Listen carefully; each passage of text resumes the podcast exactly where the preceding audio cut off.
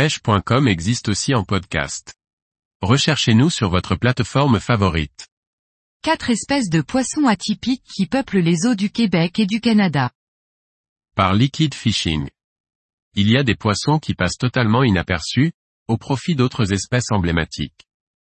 Pourtant, elles existent, et il est toujours intéressant de découvrir la diversité qui se cache sous l'eau. La barbotte brune est un poisson que l'on peut comparer au poisson-chat que l'on retrouve en France. Elle tolère très bien les eaux peu oxygénées, de ce fait, elle fréquente les eaux peu profondes et chaudes, avec ou sans végétation, et on la retrouve en étangs, petits lacs et rivières à faible courant.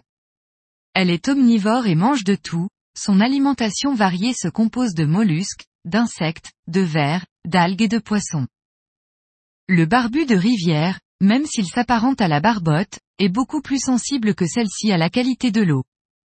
On le retrouve dans les eaux claires, fraîches et profondes, avec des fonds de sable et de gravier, des lacs et grandes rivières. C'est un poisson qui se nourrit sur le fond, d'insectes, de crustacés, de mollusques, de vers et de petits poissons.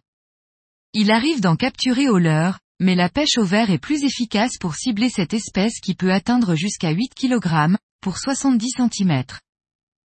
Si je devais trouver un équivalent français au chevalier jaune, ça serait le barbeau.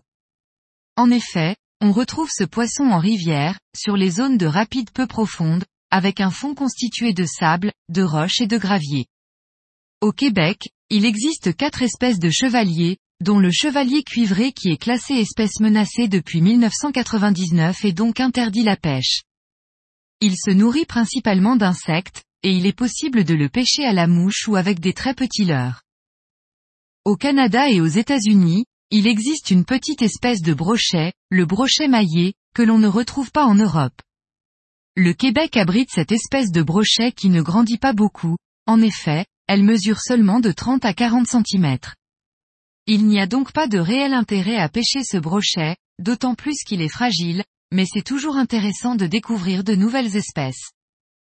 Cette espèce colonise les petits lacs avec de la végétation, et elle ne semble pas cohabiter avec le grand brochet, car je n'ai jamais trouvé les deux espèces au même endroit.